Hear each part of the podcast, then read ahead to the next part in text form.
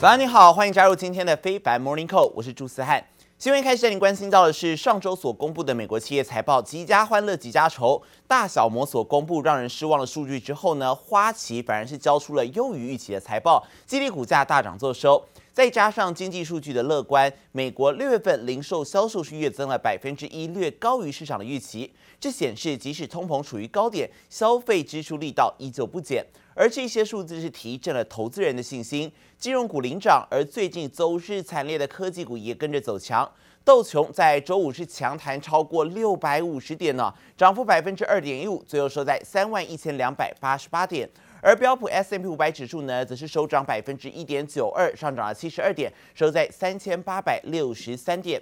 科技股的部分，纳斯达克指数呢涨幅百分之一点七九，上涨两百零一点，收在一万一千四百五十二点。费城半导体涨幅百分之二点五四，上涨六十六点，收在两千六百九十三点。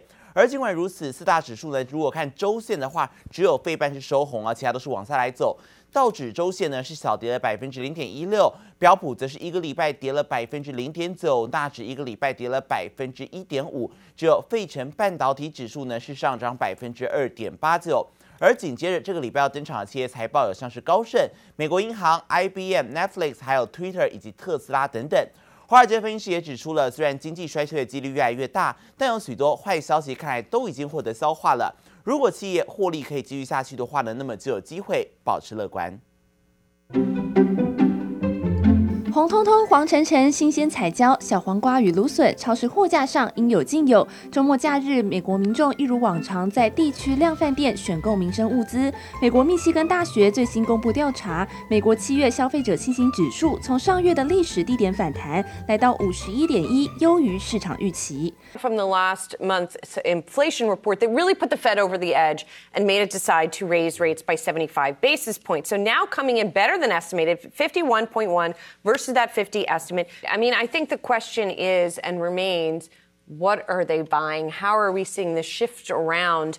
In those consumer spending patterns，经济数据报佳音，缓解市场对联准会激进升息的预期，美股也受此激励。上周五道琼飙涨六百五十八点，站稳三万一千点整数关卡。S&P 五百由金融股带头冲高，涨幅将近百分之二。纳斯达克与费城半导体指数也分别上涨了百分之一点七九与百分之二点五四。不过四大指数只有费半周线收红，其余都是小跌作收。而紧接在大摩。与小摩后头公布财报的大型银行股成为盘面上的领头羊，富国与美国银行上涨百分之六到百分之七，花旗大涨了超过百分之十三。The S&P 500 sectors, all 11 sectors being in the green with financials leading the gains. And I want to show you the bank stocks because these have been rallying today. You've got Citi up more than 13%. You also have Wells Fargo up more than 6%, taking part in the rally with the banks. 美国联准会维持鹰派，也让华尔街机构担忧经济衰退的疑虑。美银最新将标普五百指数二零二二年目标下调九百点，来到三千六百点的水平，低于花旗预测的四千二与瑞信的四千三百点。往后还要持续观察市场对升息利空是否逐渐钝化，金融市场动荡才能看见止稳。记者周田丽、严连凯综合报道。美国联准会即将要做出会影响到整个夏季的利率决策会议，而彭博还有《巴龙周刊》分别都指出了，Fed 可能在接下来利率会议上呢决定升级三码，不会再有意外。而另外，上周美国所公布的六月消费者物价指数年增百分之九点一，不仅超出预期，而且上涨的项目广泛，也引发市场开始预期 Fed 会不会一月个一个月升息四码的幅度。但是彭博分析就指出了，基于多项原因，除非又再发生意外震撼，现在几乎已经可以确定，Fed 本月升息三码，不太可能会升到四码的位置。而巴伦周刊也指出，六月零售销售经通膨调整之后，其实是下滑的，而且消费者的通膨预期降低，有望使得 Fed 排除一口气升息四码的选项。根据芝加哥商业交易所的数据显示呢，目前市场预估 Fed 这个月升四码的几率，现在已经降到不到三成之多，只有百分之二十九点一。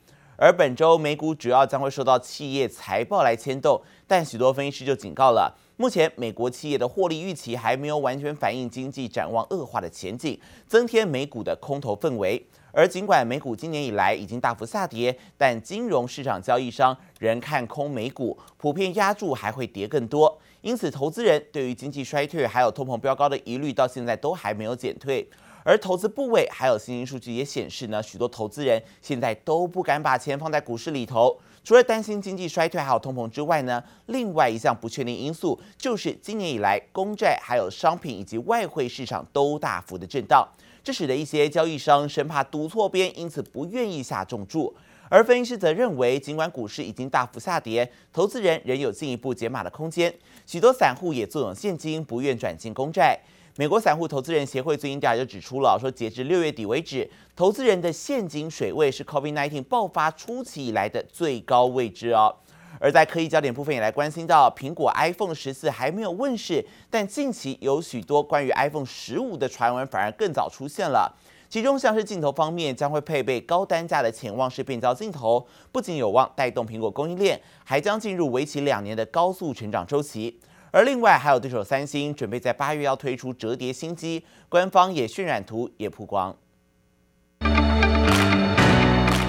剪掉经典的招牌刘海，六点七寸的大荧幕搭配四镜头。特别的是，只要轻按一下就能将镜头切换成辅助显示器。苹果 iPhone 十四都还没有推出，明年的 iPhone 十五系列已经传闻满天飞。除了首度改用 USB Type C 的接孔外，还有一个大改变是导入潜望式的变焦镜头。If Apple does plan to use this periscope zoom lens, Lante Optics is going to be supplying 100 million components. I think they should be able to match the competition, and 10x periscope zoom sensors are very much the standards amongst Android flagships.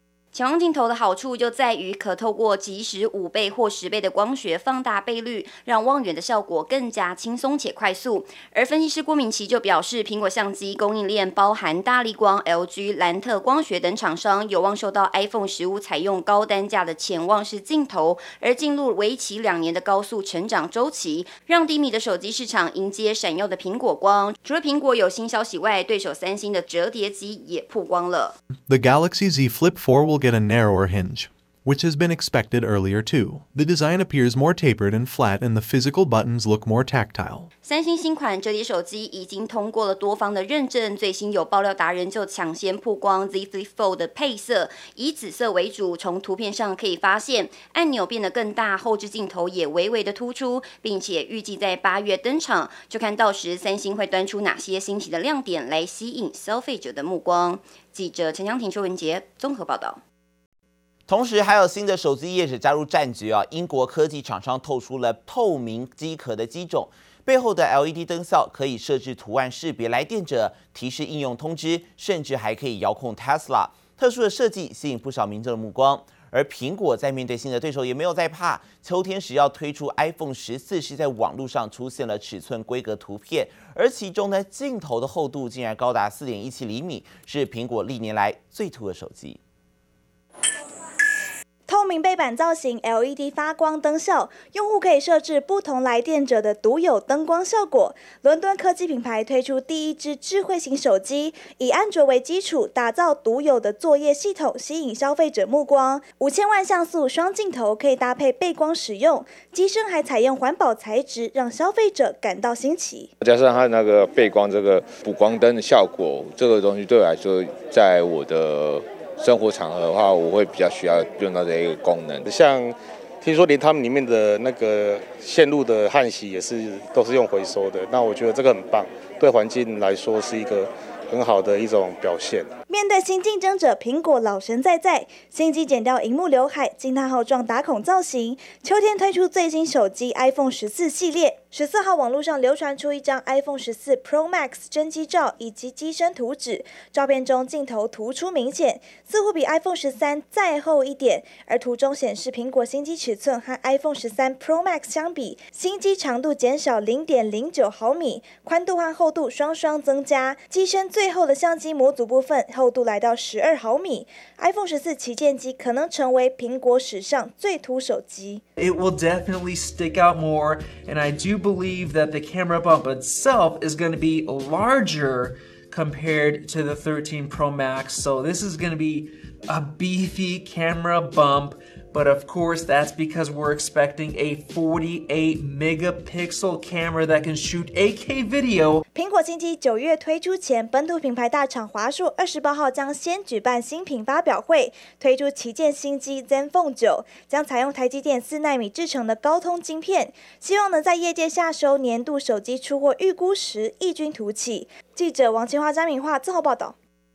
国际焦点也关心到，美国总统拜登出访沙乌地阿拉伯，试图要劝说沙国增加石油产量，这个任务似乎是宣告失败。拜登是在十五号抵达沙乌地阿拉伯，跟沙国王储穆罕默德举行了历史性的会面，希望可以说服沙国增产石油，并且建立中东共同防御阵线来对抗伊朗。然而却被泼了一大桶冷水。بسم الله الرحمن الرحيم.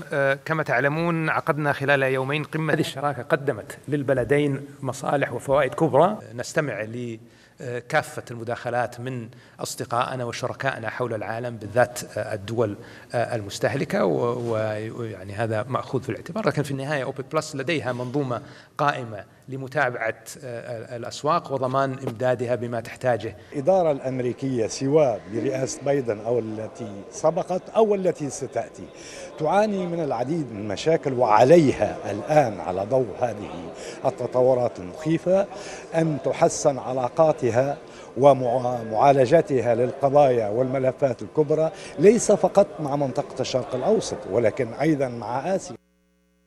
拜登这一次走访的两大目标都宣告失败，沙古王储更放话要拜登啊不要用武力来加强价值观到其他国家身上，而外媒也指出了美沙两国在会议之后的公报内容含糊，拜登这一次出手可以说是空手而归。为期两天的 G20 财长会议在十六号结束，但因为对于乌俄战争的问题，各国间存在分歧，所以没有发表联合公报。不过，主办国印尼在闭幕声明中是表示，许多国家在会议期间都谴责俄罗斯入侵乌克兰，也呼吁俄罗斯要赶快结束这一场战争。而另外，国际货币基金组织总裁乔治艾娃，他也提醒参与会议的这个 G20 各国官员，必须要采取紧急行动来对抗通膨。乔治艾娃他警告，如果物价持续高涨，增加经济前景的不确定性，那么将会让全球的经济状况逐渐恶化。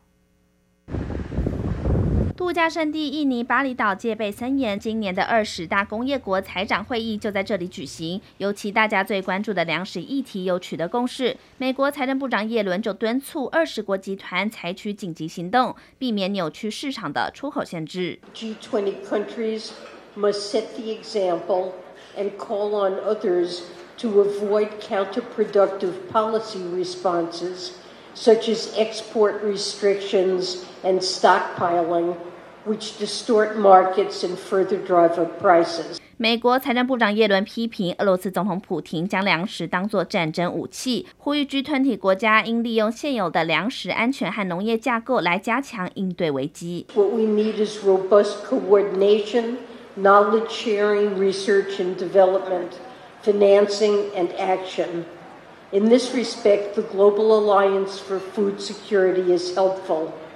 And I further propose that G20 deputies consider how to enhance cooperation between G20 finance ministries and the relevant other authorities, including by improving data transparency. 印尼财政部长表示，疫情加上乌俄战争的影响，让下半年全球仍然饱受粮食不安全的危机。G20 将召集各国财经和农业部长成立一个联合论坛，解决肥料供应议题。In addition to that, a looming fertilizer crisis also has the potential to further exacerbate and extend food crisis even into 2023 and beyond. 尽管近几个月来，石油等大宗商品价格似乎趋向平稳，但国际货币基金总裁乔治·艾娃认为，这是在回应衰退风险，不一定是通膨已经获得控制。也提醒二十国集团需要采取紧急行动对抗通膨，更示警，如果物价持续高涨，全球经济展望恐怕将恶化。记者综合报道。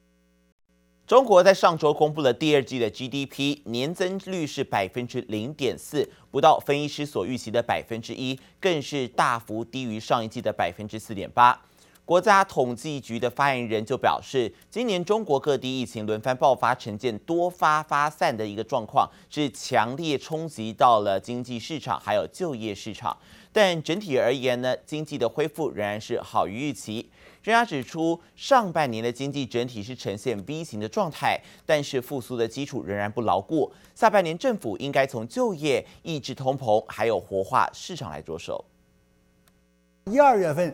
经济保持了一个较好的增长，三月份经济下行，四月份是极度下滑，五月份出现边际改善，到了六月份，我们主要指标都已经有了一个较好的恢复状态。我们会看到中国经济上半年一个趋势，它相当于一个 V 型这样一个状态。但是我们要看到就业当中结构性问题，就是年轻人就业，是吧？特别是大学生，全世界。多数国家现在都处在高通货膨胀当中，啊，国际上大宗商品的价格也都处于历史高位。那么这些情况显然它会给我们带来输入性通货膨胀压力。即使中国官方对于经济复苏表示乐观，但市场仍怀疑中国是不是能够达成在三月时所公布的 GDP 年增率百分之五点五的目标。而对于蔓延全球的通膨问题，中国官方则表示不会采取升息等强烈手段，而是以增加粮食生产来稳定物价，将通膨维持在温和的状态。中国的汽车大厂比亚迪将自主研发自动驾驶专用晶片，预计在年底会试生产。这显示在各领域布局中国芯，也就是晶片的部分，已经成为中国车企的重点领域。根据路媒统计呢，近三年来，中国的车企已经先后进行了超过二十笔投资，涉及自动驾驶、高端控制、模拟晶片等不同领域的晶片厂。